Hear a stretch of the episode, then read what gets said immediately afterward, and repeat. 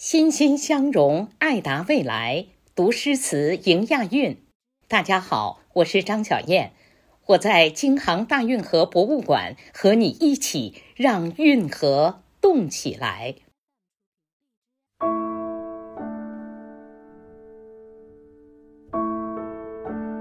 曲棍球，打球坐，唐，鱼玄机。天缘镜华一心流，月掌争敲为你修。无挚爱时从拨弄，有遮拦处任勾留。不辞婉转常随手，却恐相将不到头。毕竟入门应时了，愿君争取。最前愁。唐代女诗人鱼玄机诗中的打球，当时叫做步打球，是一种徒步倚杖击球的传统球类运动，类似于今天的曲棍球。步打球是从马球运动演变而来，除了不骑马之外，跟马球运动大体相似。大约在公元八世纪，中国的步打球传到了日本。除了文献记载，步打球也曾出土实物证据。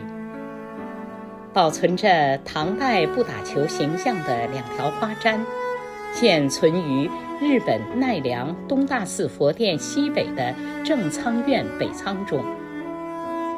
中央支着儿童，周围支着花朵。一儿童左手持弯曲球杖做接球状。到了宋代，不打球又被称为步击，由原来的对抗性比赛演变为非对抗性娱乐，并取消球门，改用球学，集游戏与体育于一身。上至皇室贵族，下至民间百姓。